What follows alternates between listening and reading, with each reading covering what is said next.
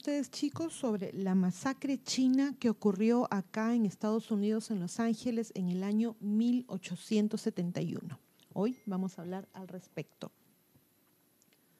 A fines del siglo XIX, el nativismo, también conocido como favorecer a los estadounidenses nativos sobre los inmigrantes, estaba en aumento y la discriminación que estaba tan profundamente entrelazada con el nativismo encontró un nuevo objetivo en la última parte de los 1800, los chinos. Durante la década de 1850 y principios de los 1860, la actitud general hacia los inmigrantes chinos era de tolerancia sin embargo, esta actitud cambió drásticamente en 1869, cuando Los Angeles News y Los Angeles Star comenzaron a publicar duras editoriales que condenaban la inmigración china y denunciaban a los chinos como inferiores e inmorales. Este significativo cambio en la cobertura de los medios resultó en un aumento de ataques por motivos raciales contra los chinos. En otras palabras, a medida que más y más chinos emigraban a los Estados Unidos, los estadounidenses se volvieron cada vez más desconfiados con respecto a ellos y esta desconfianza dio lugar a que los barrios chinos de todo Estados Unidos tuvieran que enfrentar actos masivos de oposición y opresión como incendios provocados, vandalismo, robo y linchamientos.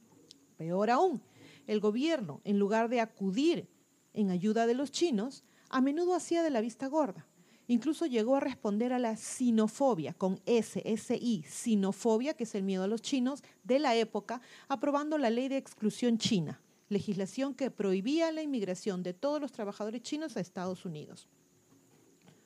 En 1871, la ciudad de Los Ángeles tenía una población de 6.000 personas y solo seis agentes del orden. Según el censo de Estados Unidos, la población china era solo de alrededor del 3% de la población total de la ciudad, aproximadamente 172 personas. La mayoría de los chinos vivían en una franja de tierra llamada Calle de los Negros, llamada así porque antiguamente habían vivido ahí los españoles y tenían sus negocios, que se consideraba el barrio rojo de Los Ángeles, un área conocida por salones, sitios de juego y burdeles de 44 homicidios que ocurrieron en Los Ángeles en un periodo de 15 meses, la tasa de homicidios más alta jamás registrada en los Estados Unidos, una buena parte tuvo lugar en este callejón. Uno de los episodios más oscuros en la historia de Los Ángeles fue la masacre china de 1871 el evento fue precedido por un fanatismo antichino que crecía a fuego lento y dentro del propio barrio chino, donde actualmente se encuentra Union Station, un conflicto entre dos tongs, que le llamaban así, eh, o pandillas en competencia. En octubre de 1871, las tensiones estaban en su punto más alto en la calle de los negros. Dos facciones chinas rivales habían estado en guerra durante varios días y la violencia entre las dos bandas llegó a un punto crítico con el secuestro de Yud Ho. Yud Ho pertenecía a la banda de Yuen y había sido secuestrada con la intención de venderla para casarse. Teniendo en cuenta que Yud Ho ya estaba casada, esto representó un pequeño problema. Los secuestradores de Yud Ho fueron liderados por el cabecilla de una pandilla rival, Yo Jin, quien tenía estrechas conexiones con los poderosos de Los Ángeles. La banda de Yuen estaba dirigida por un comerciante llamado Sam Yuen, en un esfuerzo por rescatar a Yud Ho, Yuen contrató a un pequeño número de sicarios de San Francisco para regresarla a salvo. Uno de estos hombres fue el hermano de Yud Ho, llamado A Choi. Después de llegar a Los Ángeles, Choi vio a Yo Jin y le disparó, y le, disparó varios tiros contra el infame líder de la pandilla. Jin escapó sin ninguna lesión y rápidamente obtuvo una orden judicial para Choi, quien sería arrestado semanas después. La fianza de Choi se fijó en la asombrosa suma de dos mil dólares que Yuen pagó con su pequeña fortuna. La policía confirmó que el líder almacenaba y ocultaba su riqueza en un baúl con candado en su tienda. Además de esto, comenzaron a circular noticias sobre los fondos de Yuen, atrayendo una atención no deseada para el comerciante. También hay pruebas sólidas de que la policía cooperó con la fracción Jin para robarle a Yuen su fortuna personal. Los chinos ya eran objeto tanto del miedo como de la repulsión en Los Ángeles. Miedo porque eran vistos como casi sobrehumanos en su capacidad para trabajar largas horas por una miseria y repulsión porque su religión y cultura eran ajenas. Los libros populares en ese momento sugirieron que los chinos que llegaban a California por miles en busca de oro eventualmente tomarían el control de California y elegirían a un mandarín vestido de seda como gobernador. El odio era tan fuerte que durante la guerra civil la legislatura de California aprobó una ley que prohibía a los chinos testificar contra un hombre blanco la ley otorgó inmunidad a los blancos, una invitación a la violencia que el historiador Paul de Falla dice que la gente de Los Ángeles asumió como destello y júbilo la noche de la masacre. En este contexto, es fácil imaginar la reacción ante la revelación de que una empresa china poseía una pequeña fortuna protegida solo por un baúl cerrado con un candado. De hecho, varias pruebas sugieren fuertemente que Bilderraín, de quien hablaremos más tarde, fue al callejón negro esa noche no para investigar disparos, sino para robar a Sam Yuen. Por un lado, Bilderraín tenía fama de ser deshonesto, de hurtar, y en los años previos y posteriores a la masacre se entablaron varios casos judiciales contra él, acusándolo de robar valiosos gallos para su operación de peleas de gallos. Ignacio, hermano de Bilderraín, y él mismo eran jugadores empedernidos.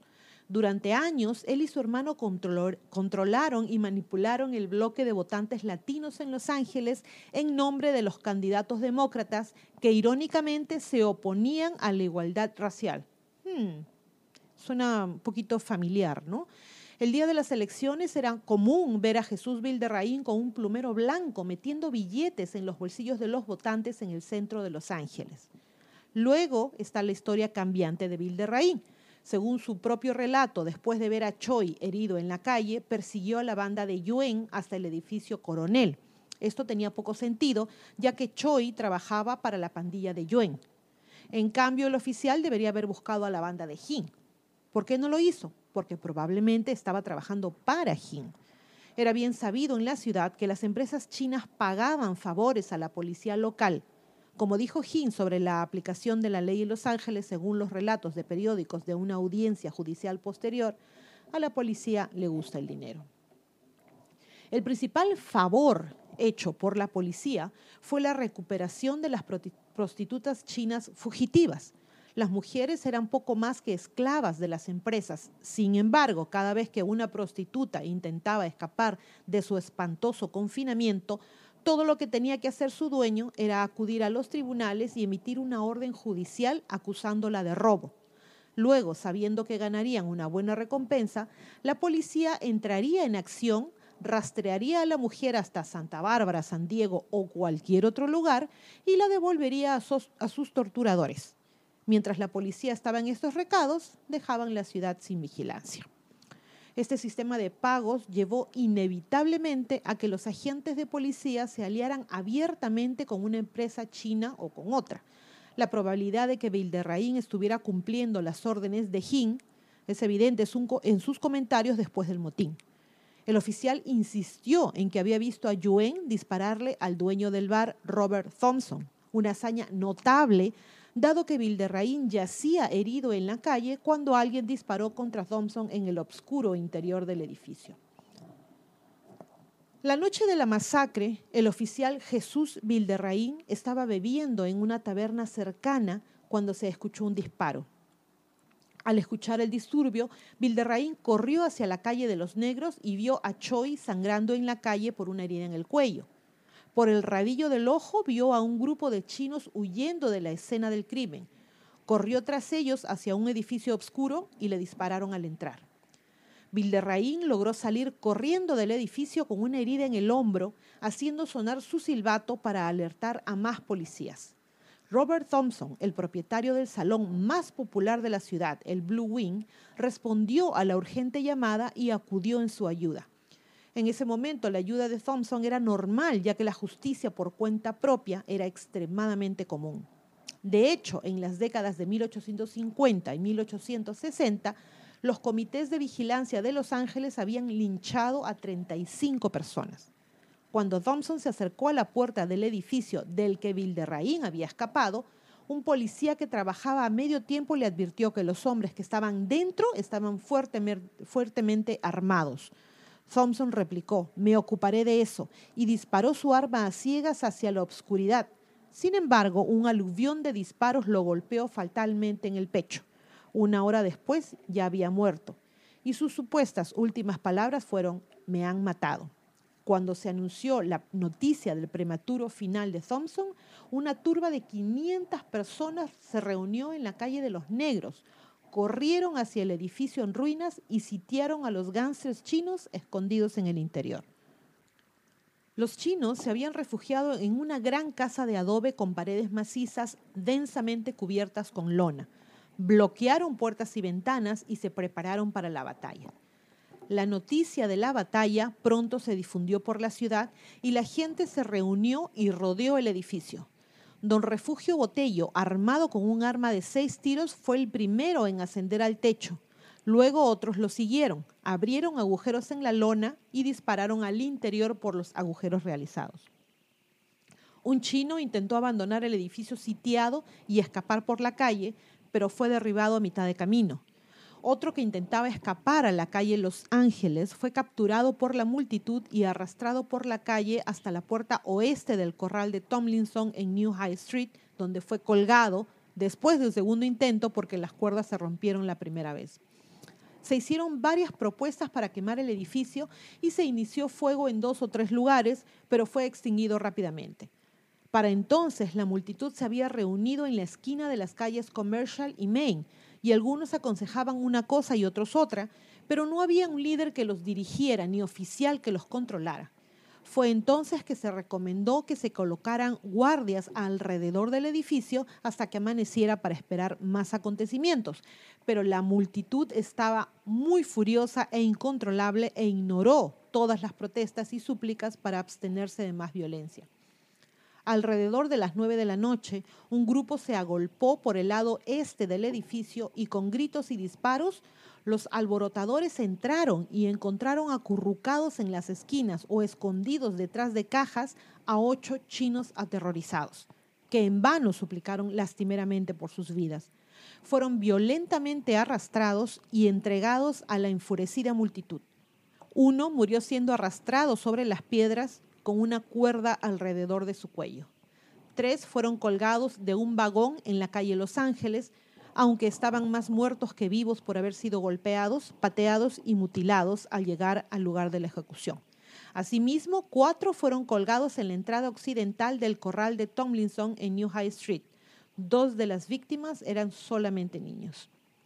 Una de las víctimas era un médico chino, un hombre inofensivo, respetado por los blancos que lo conocían rogó en inglés y en castellano por su vida, ofreciendo a sus captores toda su riqueza, unos dos mil o tres mil dólares. Pero a pesar de sus ruegos, fue ahorcado. Luego le robaron el dinero y le cortaron uno de los dedos para quitarle el anillo que llevaba. El médico se llamaba Jin Tung. Se afirma que varios otros chinos fueron fusilados. Algunos huyeron a la cárcel de la ciudad para protegerse y muchos se fueron al campo. Mientras se llevaban a cabo los disparos y ahorcamientos, los ladrones saqueaban los edificios chinos. Todas las habitaciones de la cuadra fueron minuciosamente registradas y saqueadas. Baúles, cajas y receptáculos con candados de todo tipo se abrieron en busca de objetos de valor. Un comerciante afirma que perdió 4 mil dólares en oro y otros reportaron pérdidas en sumas que varían de unos pocos cientos de dólares a varios miles se estiman de diversas pérdidas de dinero para los chinos de entre 30 mil a 70 mil dólares. A la mañana siguiente había 17 cuerpos en el patio de la cárcel. Solo una de las víctimas había estado involucrada en el notorio tiroteo de la noche anterior.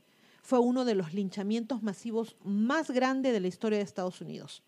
11 hombres blancos, incluido el sheriff James Burns y el prominente angelino Robert Whitney, habían intentado detener a las turbas, pero fueron superados. La turba incluso le disparó y mató a uno de los hombres blancos que intentaban proteger a los chinos. Cuando la noticia de la masacre llegó al mundo exterior, la reacción fue de horror universal. En el este, los ciudadanos preguntaron qué tipo de espíritu maligno se había instalado en la costa oeste. Poniendo sus ojos en las tierras paganas, la conferencia metodista comenzó a recaudar fondos para una obra misionera en Los Ángeles. Los defensores del viejo oeste culparon de la masacre a la escoria de la sociedad de California, una variedad de matones y salteadores de caminos que llegaban a la ciudad cada otoño desde las minas del norte y también culparon al territorio mexicano sin ley del sur. El matón estadounidense y el motociclista mexicano, el vagabundo irlandés y el comunista francés se unieron para asesinar y eliminar al enemigo, escribió el poeta e historiador A. J. Wilson. La verdad era diferente. Si bien el saqueo y el asesinato fueron llevados a cabo principalmente por matones, los hechos requirieron la tácita aprobación y la ocasional intervención de la élite de la ciudad. Es más, la gran mayoría de los responsables no podrían haber escapado del castigo sin un encubrimiento legal. Aunque hubo 25 acusaciones por el asesinato de las 17 víctimas chinas, solo 10 hombres fueron juzgados. Ocho manifestantes fueron condenados por cargos de homicidio involuntario, pero fueron revocados y los acusados nunca volvieron a ser juzgados. Las víctimas de esa masacre y sus familias nunca recibieron un mínimo de justicia. Desafortunadamente, la masacre china hizo poco para mejorar el trato de la comunidad china en Los Ángeles. En cambio, los sentimientos antichinos continuaron en aumento y el Club Anticuli se creó en 1876, contando con un significativo número de poderosos ciudadanos entre sus miembros. Los periódicos también reanudaron sus difamatorias editoriales contra la comunidad china. Apenas dos años después, el Tribunal del Distrito Federal de California dictaminó que los chinos no eran elegibles para la ciudadanía. Esta legislación antichina culminó con la Ley de Exclusión China de 1882, que detuvo la inmigración de trabajadores chinos y se prohibió a los chinos convertirse en ciudadanos naturalizados a nivel federal. Horace Bell, un abogado y cronista de Los Ángeles, escribió años después que creía que Bilderrain y Thompson fueron a la tienda de Yuen esa tarde con el único propósito de robar su oro. El relato de Bell fue descartado por los historiadores porque era conocido por meterle una gran cantidad de alcohol a sus cuentos en los inicios de Los Ángeles. Pero en este caso hay mucha evidencia independiente de la duplicidad de Bilderrain. En los días posteriores a la masacre, Jin y Yuen, quienes sobrevivieron, dieron sus versiones de los hechos a Los Ángeles Daily Star, culpándose mutuamente por los altercados. Pero Yuen proporcionó una pieza clave de evidencia en su relato, diciendo que sus hombres abrieron fuego contra Bilderraín porque fue a buscarlos en compañía de Jin, su enemigo. No había forma, en las muy acusadas secuelas del motín, de que Yuen pudiera acusar abiertamente a un oficial de policía de robo o de iniciar la masacre sin embargo, podría insinuarlo mientras culpaba a Jin por ser el instigador tanto del secuestro como del motín. Más tarde se ofreció más evidencia de la opinión china cuando la viuda del doctor Jin Tong demandó a Jin acusándolo de iniciar la violencia. Finalmente hubo un cambio monumental por parte de Bilderraín que arroja dudas sobre su explicación original del inicio de la masacre él y sus amigos dieron varios relatos de lo que vieron esa noche, a veces nombrando a Yuen y otras no. Pero para cuando Yuen presentó su demanda contra la ciudad de Los Ángeles para recuperar su oro perdido, Bilderraín había girado totalmente 180 grados. Testificó por Yuen afirmando que nunca había visto al líder de la pandilla la noche de la masacre. Independientemente de cómo comenzó el motín, una de las mayores preguntas sin respuesta es cómo se permitió que continuara. Una revisión de los informes de noticias en los días posteriores a la masacre mostró que las autoridades extraña y criminalmente no estaban involucradas. El importante policía de Los Ángeles, mariscal Francis Baker, era nuevo en el trabajo. Baker testificó ante la investigación del forense que llegó al lugar justo cuando le dispararon a Thompson encargó a un grupo ad hoc de hombres para rodear el edificio coronel. Su propósito, dijo, era evitar la fuga de los involucrados en el tiroteo. Pero no hace falta decir que reclutar guardias entre la chuspa que frecuentaba el callejón fue una decisión muy cuestionable. La siguiente acción de Baker fue aún más extraña. Con disparos resonando detrás de él, se fue a la cama y dejó a la turba a cargo. La policía hizo poco como fue evidente por las acciones de los dos oficiales probablemente con más experiencia, Emil Harris y George Gard. Ambos habían demostrado su valentía durante las guerras con bandidos mexicanos. Harris ayudó a capturar al elegante Tiburcio Vázquez y Starr dijo que Harris y Gard eran difíciles de superar en cualquier situación. Pero esa noche, estos valientes oficiales merodeaban cerca de las balanzas de heno en la esquina de las calles Los Ángeles y Arcadia a media cuadra del disturbio. Harris tomó la, custodia de un chino que huía, pero cuando lo rodearon y la turba le arrebató a la víctima, Harris simplemente regresó a su puesto y dijo que no sabía de ningún chino que hubiera sido ahorcado.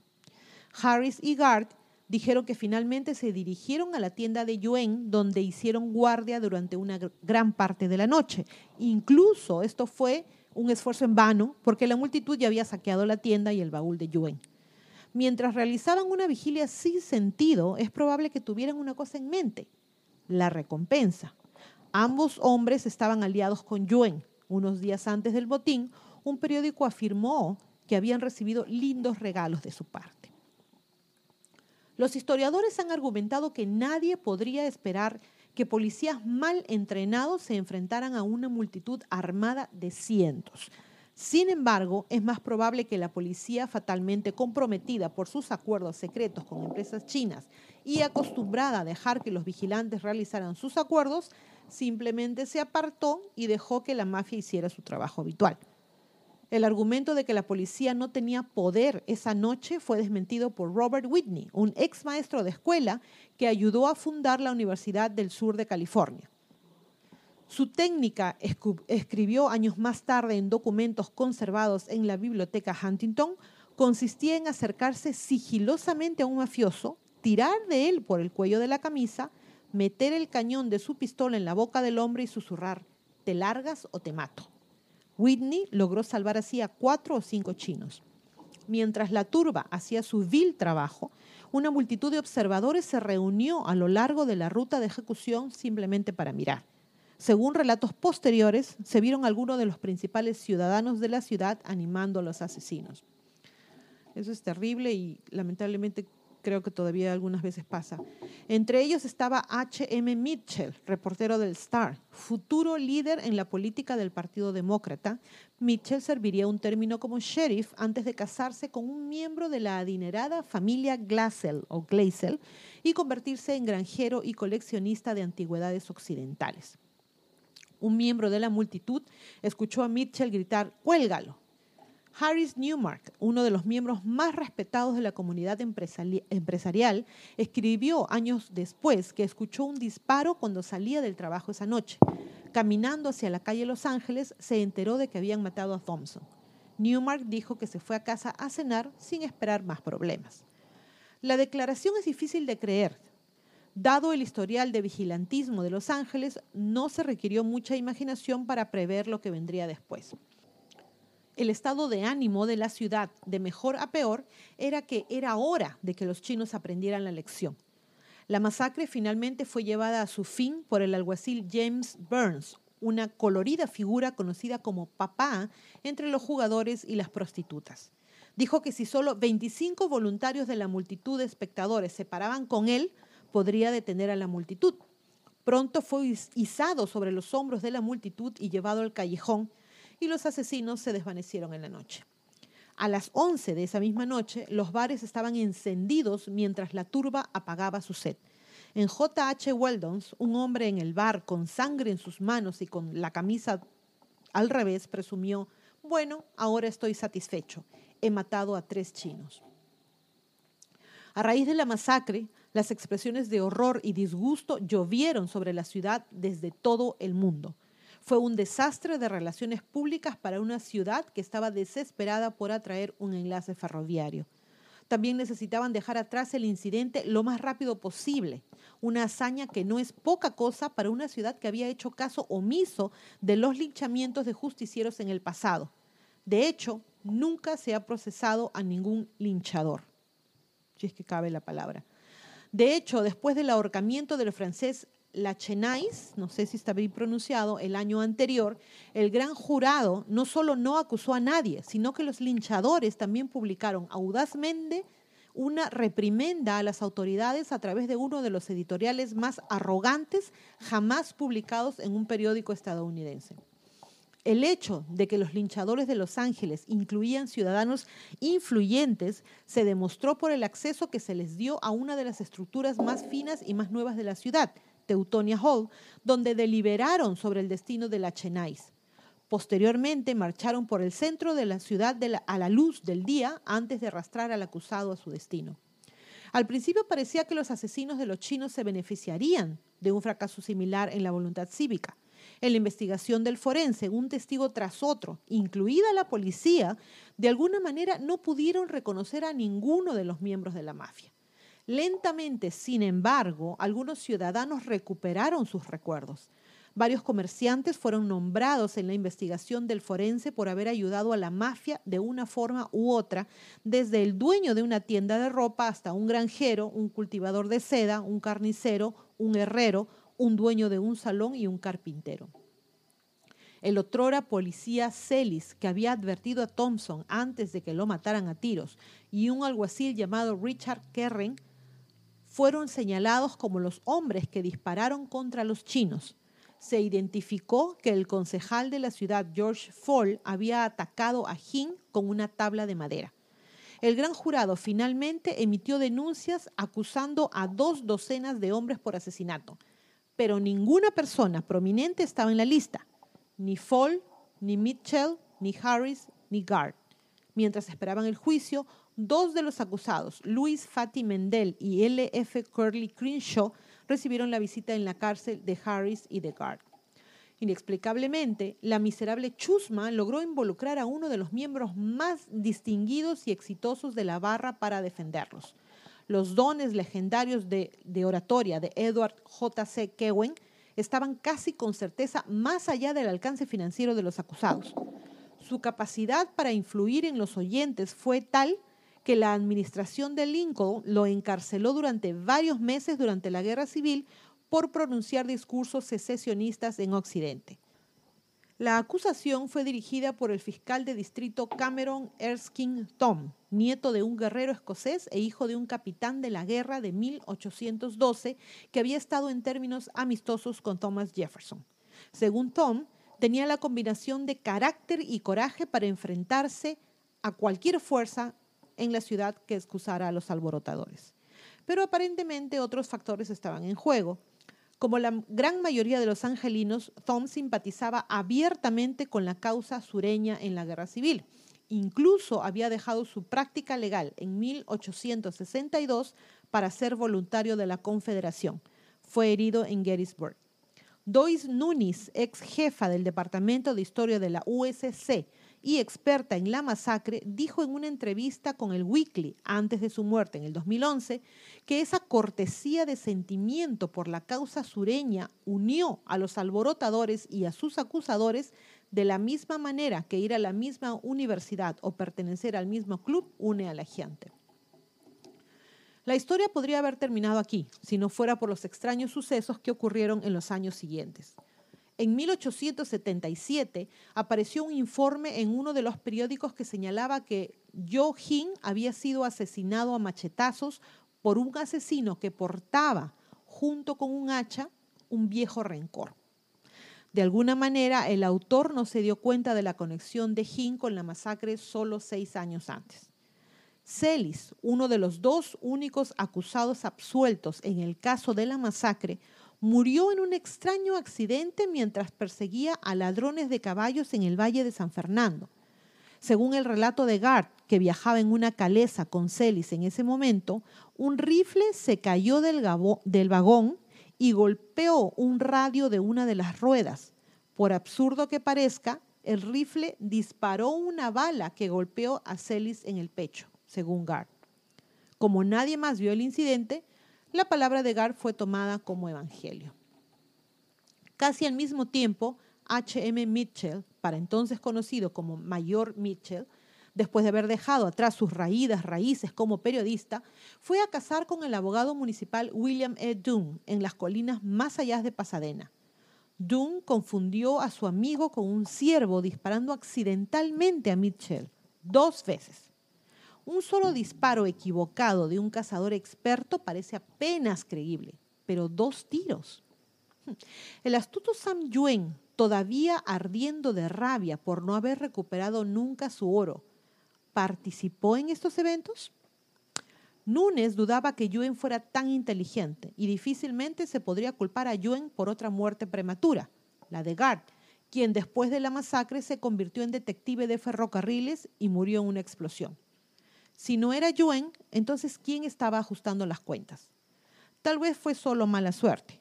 El tipo que durante algunas décadas en el siglo XIX pareció encontrar un lugar en la ciudad de Los Ángeles. Hoy pocos conocen los crímenes que ocurrieron en esa plaza de Chinatown. Hoy, en honor a los que murieron en la masacre, una placa descansa en la acera frente al Museo Chino Americano. Inaugurada en el 2001, la placa detalla las dificultades y los conflictos que vivieron los primeros chinos. Esto está escrito tanto en inglés como en mandarín. Y esta placa dice lo siguiente.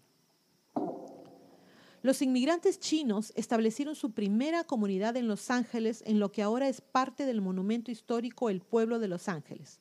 Para 1870, unos 200 chinos se habían establecido en la calle Los Ángeles frente al edificio Garnier, entonces conocida como Calle de los Negros.